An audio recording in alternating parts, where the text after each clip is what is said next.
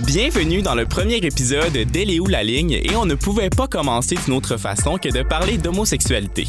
Si on se fie à la définition du dictionnaire Larousse, l'homosexualité, c'est l'attirance sexuelle pour les personnes de son sexe, donc par opposition à l'hétérosexualité. Ben, c'est une bonne définition, mais je pense qu'aujourd'hui, elle est un peu datée. C'est pour ça que je reçois Michel Martel, qui est sexologue et président de l'organisme Réseau, pour nous en parler de fond en comble.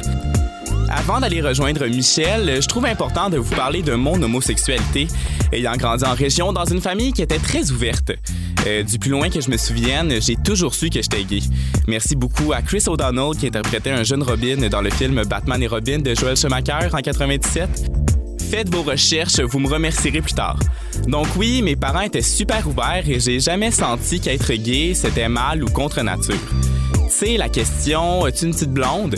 Ben, chez nous, c'était, as-tu un petit chum, une petite blonde ou même une plante verte? On s'en fout vraiment, on veut seulement que tu sois heureux. Donc, je me suis jamais senti pas accepté par ma famille, même qu'à Noël, si je voulais une Barbie, ben, ils m'achetaient une Barbie. Une particularité que j'ai, selon moi, c'est que j'ai jamais fait de coming out. Euh, je ressentais pas le besoin parce que c'était normal pour moi à être gay. Alors, quand j'ai eu mon premier chum, j'ai littéralement juste dit à mes parents que je voyais un gars comme tout gars hétéro qui voit une fille. On le salue d'ailleurs. J'espère que tu vas bien, que tu es heureux.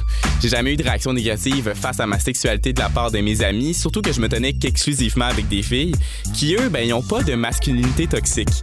Euh, j'ai même une blonde une fois en sixième année, ma seule pour des raisons évidentes. On la salue aussi d'ailleurs.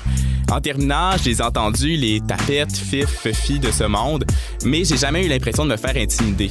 Je me compte extrêmement chanceux considérant qu'encore aujourd'hui, il y a des jeunes qui se font jeter dehors de chez eux, qui se font intimider, qui se font envoyer dans des thérapies de conversion. Il y en a même qui, eux, décident que c'est trop et mettent un terme à leur vie. Il reste tellement de chemin à faire dans l'inclusion et c'est pour ça que ce balado existe. Maintenant, on va retrouver Michel Martel avec qui j'ai eu une discussion tellement pertinente. On a parlé de sa sexualité à lui, de son organisme réseau et du spectre des genres. J'ai tellement appris, je suis sorti de cette discussion avec plusieurs réflexions sur ma sexualité. Allez vous chercher un snack avant que ça commence. Elle est où la ligne? Avec Élie Collard. En commençant, tu l'as su quand que tu étais gay? Est-ce que tu l'as comme toujours su depuis que tu étais jeune? Comment ça s'est passé, ça? je vais comme pas nommer de nom, mais quand j'étais petit, je te dirais, déjà à la première année euh, du primaire, ouais. Euh, tu sais, euh, il y avait un beau petit gars, puis il y avait un beau petit, il y avait une belle petite fille. Je trouvais cute tous les deux, mais je penchais pour ce petit Jérémy. Puis, ben, je sais pas, il me faisait de l'effet. Ouais. Puis, ben, pour moi, c'était clair à ce moment-là, genre que j'aimais les garçons, ou c'était clair que dans mon expression de genre, euh, j'aimais plus ça, être avec les filles, faire partie des filles quand on... Tu sais, dans ce genre est super clair. Pour moi, je suis un homme genre. Mais euh, je m'entendais mieux avec les filles, j'aimais mieux les jeux de filles. Euh, je trouvais que les garçons étaient niaiseux. Tu sais, ça, je...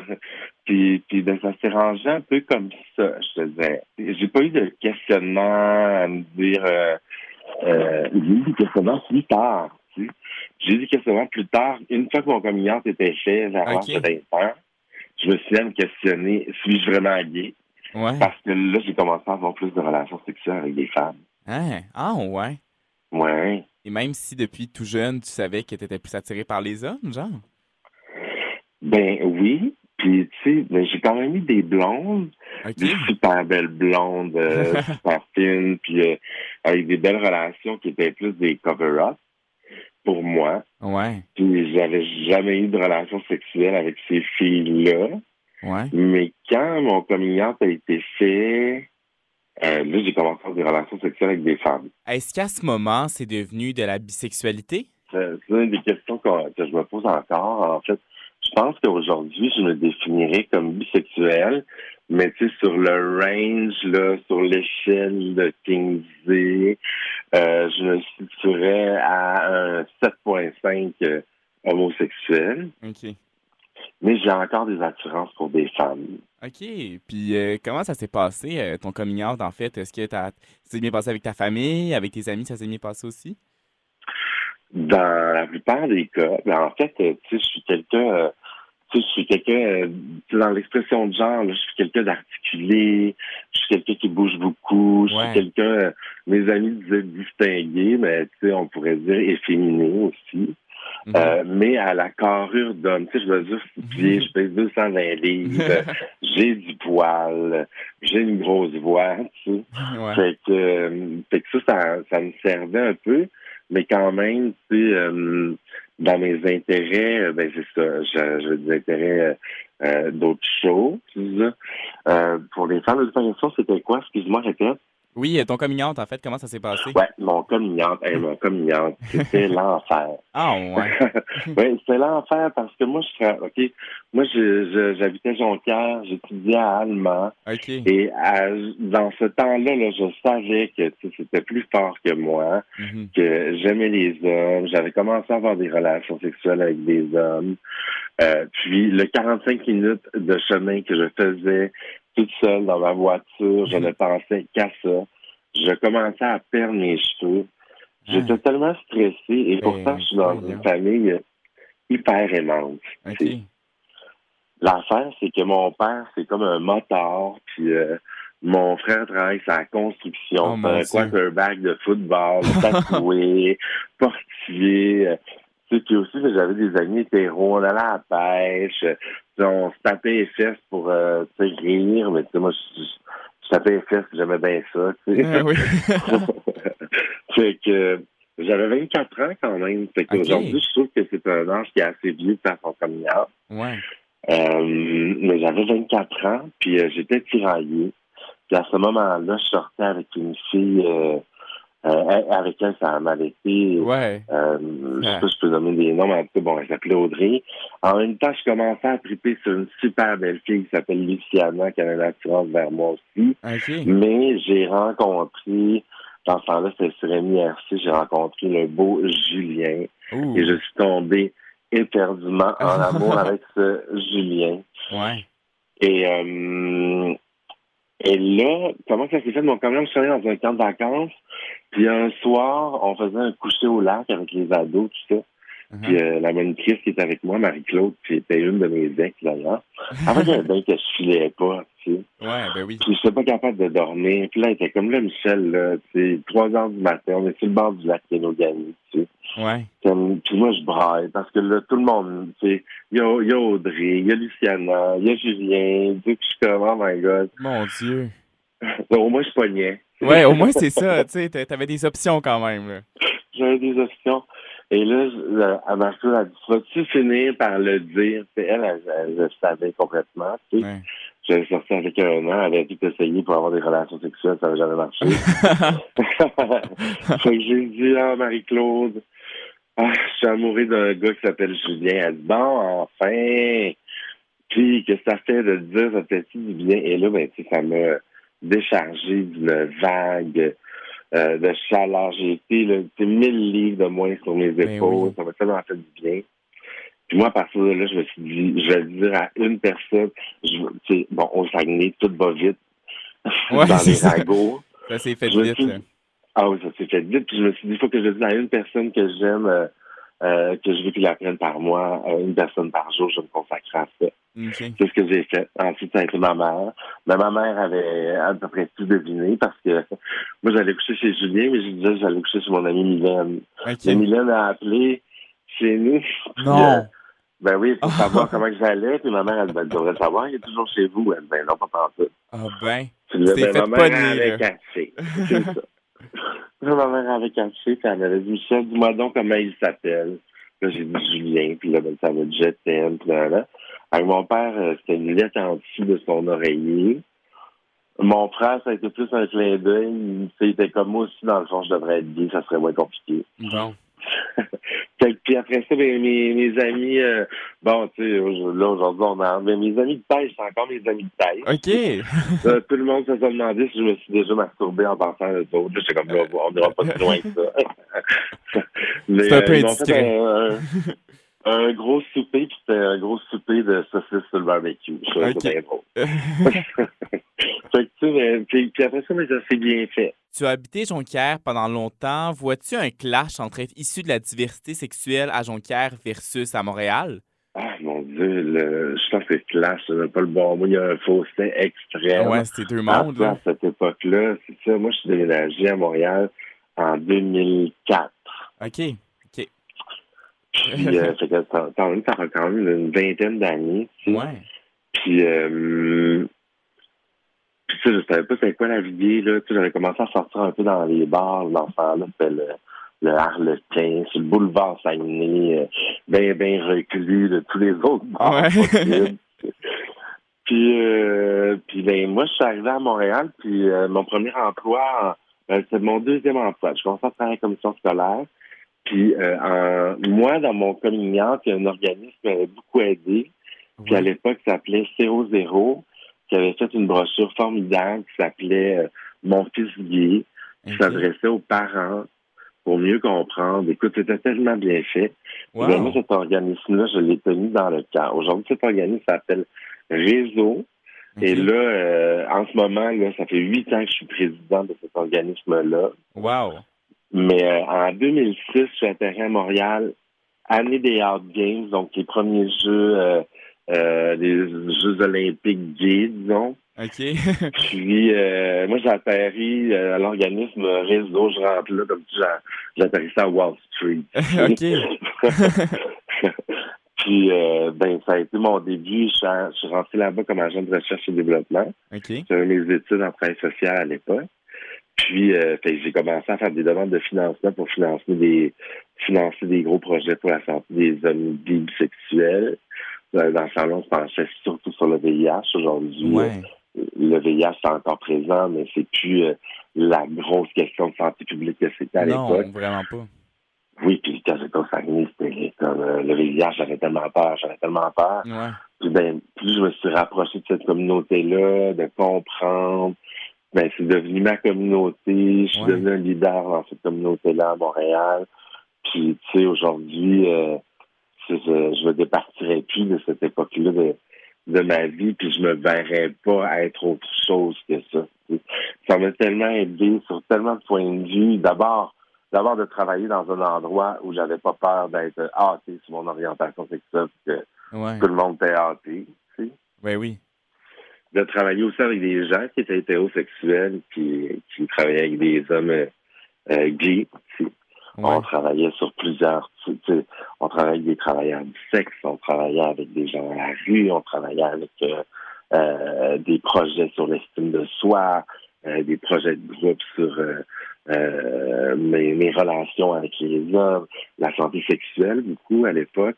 Parce que quand je suis arrivé là en 2006, c'était beaucoup la santé sexuelle. Mais d'abord, réseau, euh, anciennement 0-0, c'était 0-0 pour séropositivité à zéro. Ouais. Puis à un moment donné, on trouvait que c'était pas inclusif. On a changé le nom pour réseau. Puis à l'époque, on était très centré sur la santé sexuelle, mais aujourd'hui, on est vraiment centré sur la santé globale. C'est la consommation de drogue, la violence entre les hommes, le consentement entre hommes, tout ça, ça. On est très financé, on est un organisme chanceux, Ouais. on a beaucoup de financement, beaucoup de beaux projets, puis euh, c'est euh, un endroit extraordinaire. Est-ce que ta sexualité a pesé dans ton dans ta décision de carrière un peu? Hey, c'est une super de bonne question. OK, ben, pour faire une histoire courte, moi, je suis atterri à la commission scolaire de Montréal comme travailleur social. Ça a été mon premier poste à Montréal. Je travaillais avec les jeunes travailleuses du sexe issus de gangs de rue OK, mon Dieu. Pour la réinsertion, a dit le gars du Saguenay qui plonge dans, Ouais, dans grosse affaire. Ouais, c'est- il est, euh, dans Montréal, là, au complet. Là. Ah oui, des attaques au couteau, des héroïnomanes que je tirais euh, par les Eh, pieds en mon dessous des toilettes. Tu sais, je veux dire. Puis ben, avec les travailleurs du sexe, j'étais souvent sur euh, des organismes qui travaillaient sur euh, la santé sexuelle, dont Réseau, qui avait beaucoup de, de belles informations sur l'herpès, sur Ouais. le VIH, sur la gonorrhée, tout ça. Puis euh, à ce moment-là, là, moi, je je peux pas dire que j'étais euh, complètement à l'aise avec mon hopping. Tu sais. Je me souviens quand j'ai passé mon entrevue chez Réseau, euh, Robert, qui était le directeur général à l'époque, m'a demandé, tu sais, toi, t'arrives du Saguenay, puis nous autres, à, chaque année, on fait le défilé de la fierté, euh, puis tu vas être appelé à participer, vas même l'organiser. Euh, Qu'est-ce que tu vas faire? Dans ma tête, je voulais la job. J'ai dit, ben là, je, moi, je suis rendu là dans mon cheminement, mais dans ma tête, je me disais, fuck off, c'est pas vrai que je vais, que je vais faire le défilé de la fierté, là, puis avec le, le fameux préjugé des plumes dans le cul, tu sais, finalement, cette année, je vais faire mon 25e, le défilé de la fierté, euh, que, puis, puis je, je ne le ferai, euh, genre, jamais je raterai cette occasion-là. Ouais. Mais pour tout dire, je pense que ça m'a permis d'aller travailler chez Réseau. Ça m'a permis, ben, en fait, euh, de ne pas avoir peur des préjugés des autres. Ouais. Je, je, des, des, des hétéros, tu sais, c'est pas aller comme travailler sur la construction puis devoir cacher ça ou euh, aller travailler dans des endroits où est-ce que c'est moins euh, hâté. Fait que, ben, je te dirais que sûrement que ça a pesé dans la balance. Mais en plus, inconsciemment. Euh, ouais, inconsciemment, ça a pesé dans la balance. Puis justement, le site web de réseau est tellement bien fait et tellement clair. Je veux dire, il est beau, là. Tu sais, on dirait que des fois, des organismes, les sites web vont être un peu ben pas lettre, là, mais tu sais, des fois, on dirait que les, sites web m'ont laissé un peu à désirer, mais lui, de réseau est tellement beau. Euh, vous pouvez aller le, visiter à réseausanté.org. Mais, euh, tu sais, en plus, tout est bien situé, genre, pour, euh, pour avoir de l'information, puis... Ah, tu peux avoir de l'information sur tout et de peu importe de où tu viens dans la région, de, même dans le monde, là, on fait des parties en espagnol, euh, on travaille avec beaucoup d'organismes à travers le Canada, à travers le Québec. Puis moi, je vous conseille vraiment, si vous avez des questions sur toute la santé, on fait même du clavardage web euh, à plusieurs heures du jour de la nuit. On est sur Grindr, on est sur euh, oh, ouais. Chat. Ouais, ouais. On a des, puis on a des beaucoup de bénévoles de sexologie qui, qui, qui nous aident aussi à faire de l'intervention sur le web. Euh, on a une ligne téléphonique, on fait du travail de rue, on est vraiment complet. Mais on est chanceux, on est très bien financé. Puis d'ailleurs, tu sais, comme par rapport à la variole simienne, euh, euh, c'est tout réseau qui a pris ça en charge aujourd'hui. On a presque plus de cas. je pense qu'on en a eu un dernièrement. sais, on est super actif, super bien géré par Alexandre Dumont-Blais et par tous mhm. les autres euh, employés de l'équipe. On est un gros organisme. Qui... Allez visiter réseausanté.org, ça vaut la peine. Puis, fait que vous offrez quand même pas mal de services, si c'est pas tous les services, là, si je comprends bien. Ben, on offre du dépistage, on est en lien avec des infirmiers, on fait de l'intervention dans les saunas, dans les parcs, euh, on fait des campagnes de marketing social pan-canadienne sur euh, le consentement, la violence entre hommes. Euh, on a fêté notre 30e anniversaire cette année, euh, c'était comme le, la crème de la crème. C'était comme les années gays des années 80 avec euh, le monde plein de couleurs. Ouais. Puis aujourd'hui, aujourd'hui, on a élargi notre mandat. D'ailleurs, ce soir même, on va présenter euh, les résultats de notre planification stratégique pour les cinq prochaines années. Là, on élargit notre mandat à la santé euh, transsexuelle aussi. Donc, c'est le sujet de l'art, fait qu'on devient encore plus euh, big. On ne sait pas trop dans quoi on se lance, dans le sens où on a beaucoup de beaucoup d'expertise, là, mais euh, ça va être beaucoup de beaucoup de, questionnements. Ben, Puis on travaille beaucoup avec les milieux universitaires on est fort en recherche aussi. On travaille avec euh, la chaire euh, Tradis de l'Université de Sherbrooke. On travaille avec euh, l'Université de Montréal, l'UQAM, l'actuel, les grosses cliniques. On est très, très bien placés euh, chez Réseau. il y a plusieurs idées préconçues, en fait, à propos de, de l'homosexualité que j'avais le goût peut-être d'aborder avec toi, toi qui es sexologue, justement. Je me disais que c'était comme la, la personne parfaite, non, tu sais? Ben, je pense que je peux pas dire que je mais sur cette question-là, je pense que je peux répondre. Oui, ben tu sais, ben, pour faire tout un peu à ce que tu dis, tu sais, moi, réseau, j'ai travaillé de 2006 à 2012, mais ensuite de ça, c'est de l'implication bénévole que je fais, c'est super important pour moi de le faire. Donc, je suis bénévole là-bas depuis huit ans. Euh, mais euh, moi, dans, dans la job, dans, dans, ma job de tous les jours, c'est que je suis euh, sexologue, travailleur social en cabinet privé. Ouais. Donc, euh, j'ai ma propre pratique. Mon Dieu. Euh, il fait tout. Il fait tout, tout, il, Fait... il fait tout. Il est brûlé, puis il fait tout.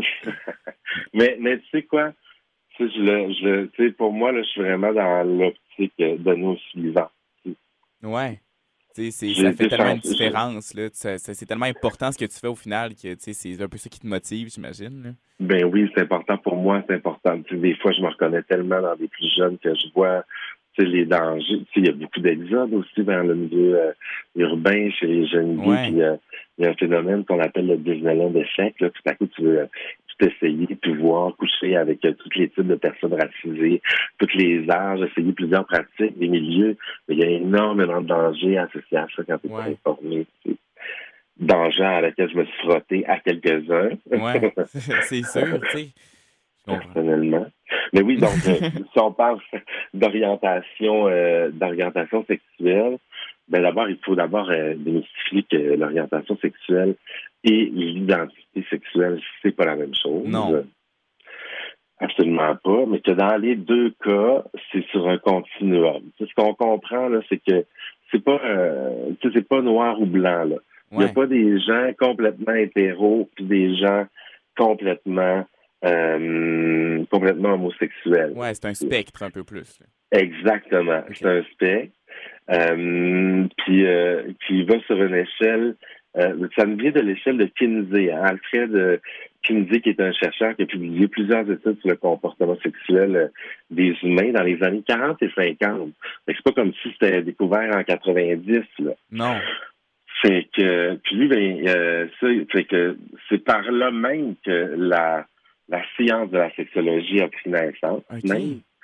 Puis donc, euh, à la suite de ces recherches, a déterminé qu'il existerait euh, pas trois catégories fermées comme homo, bi puis hétéro, mais davantage de nuances que ça.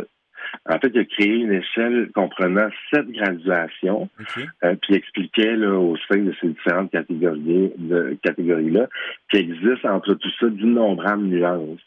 Donc, chacun peut connaître des variétés. Puis aussi, c'est important, l'orientation sexuelle, ce n'est pas couler dans le béton. Non. Pas parce que tu es eh ben, tu d'ailleurs, dans mon histoire, je le disais tout à l'heure, c'est parce que tu te définis un gay à un moment donné que t'es pas euh, hétérosexuel. Hein. Ben, je ne reviendrai pas hétérosexuel. Non. Mais je suis dans l'orientation sexuelle? Mais tu sais, je veux dire, tu peux pas t'empêcher d'essayer quelque chose si ça te tente. Là. C'est pas parce que tu te définis en tant que gay que, ben, ah, si tu trouves une, fille qui est cute, ben, tu vas pouvoir l'essayer si ça te tente. Là, ben, ben oui, puis en même temps, tu sais, même plus que ça, tu sais, mon, mon chum me parlait, ça fait sept ans que avec mon chum, on se marie bientôt. Oh.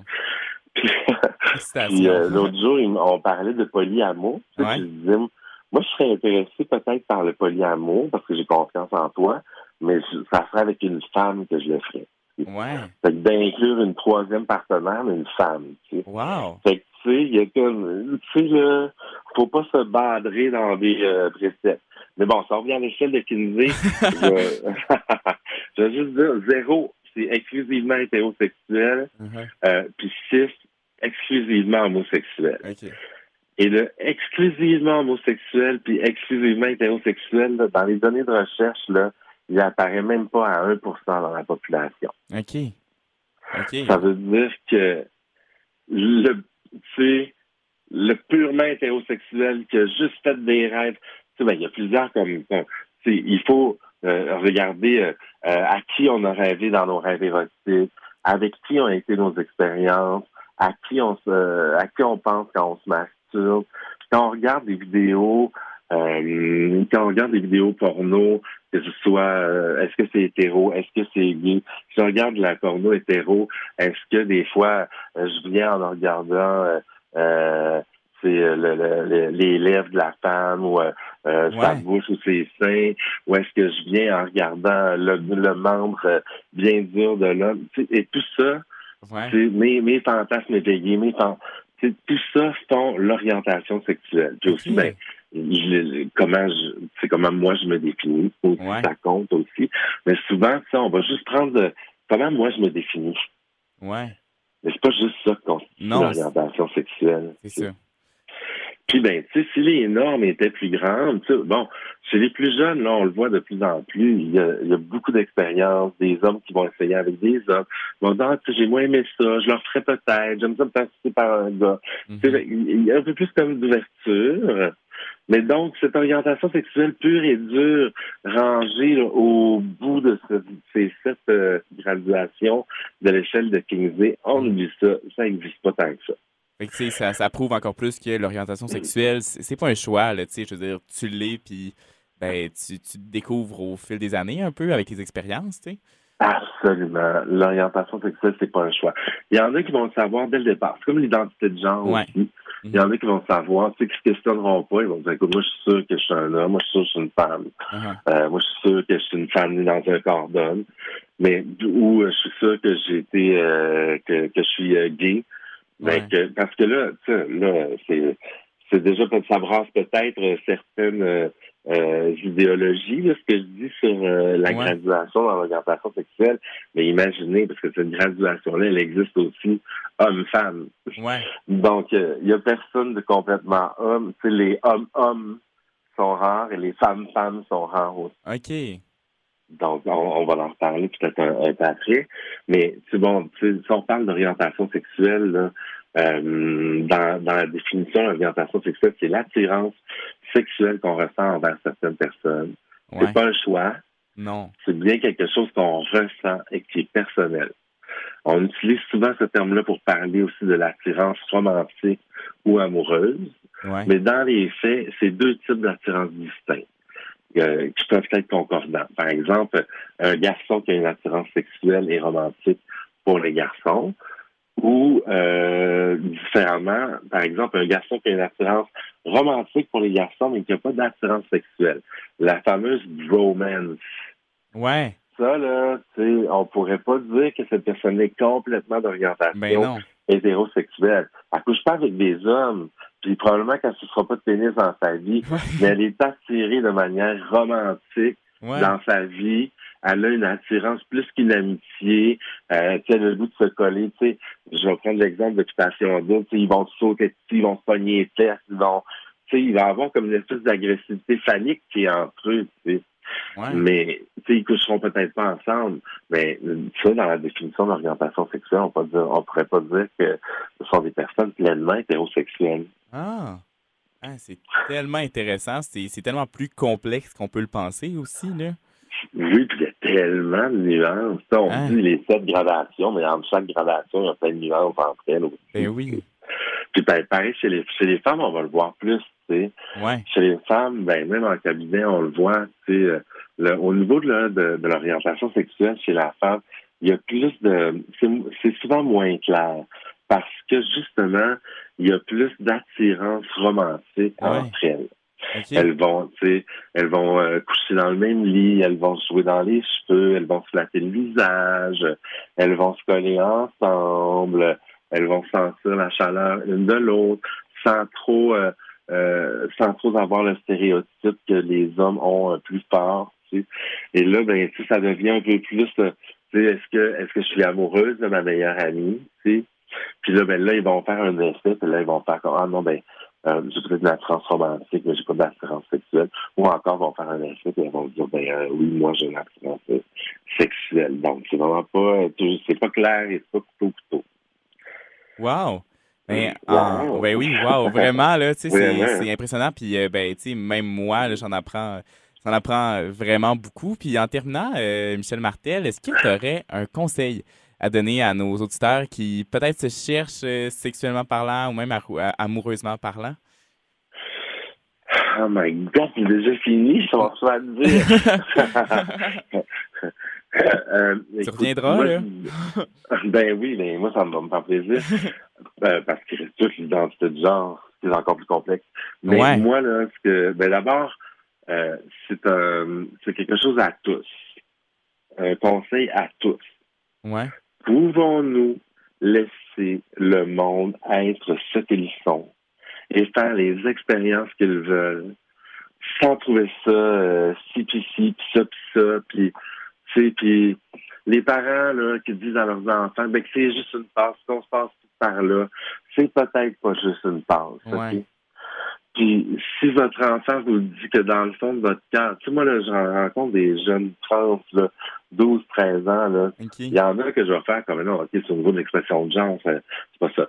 Mais il y en a que c'est clair, tu sais, Wow. que, que l'identité de genre, c'est que c'est tout le temps dans un corps d'homme.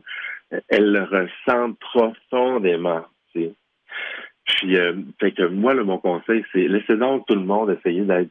tu sais, On peut être ce qu'on veut, puis c'est ça qui va faire qu'on va éviter des dangers, qu'on va éviter des agressions sexuelles, qu'on va éviter des, des harcèlements. C'est le fait de pouvoir faire nos expériences, d'avoir des adultes de confiance à qui en parler, un grand frère, une grande sœur, un oncle, une tante, d'ouvrir le sujet de la sexualité le plus tôt possible, euh, très très jeune, comment nommer les vrais noms, nommer les vrais noms d'organes, une, une euh, un vagin, c'est pas une turlute.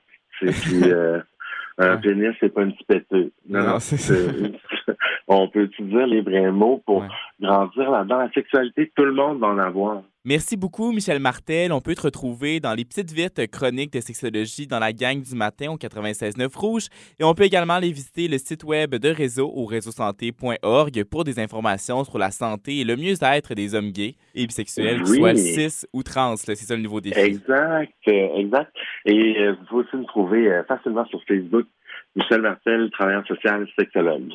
Ben, parfait, merci beaucoup. N'hésitez pas. Merci, Elie. Merci à toi pour l'invitation. C'est vraiment gentil. Ben, merci beaucoup. Au plaisir. Salut. Bye bye. Elle est où la ligne? Avec Élie Collard. Quelle entrevue!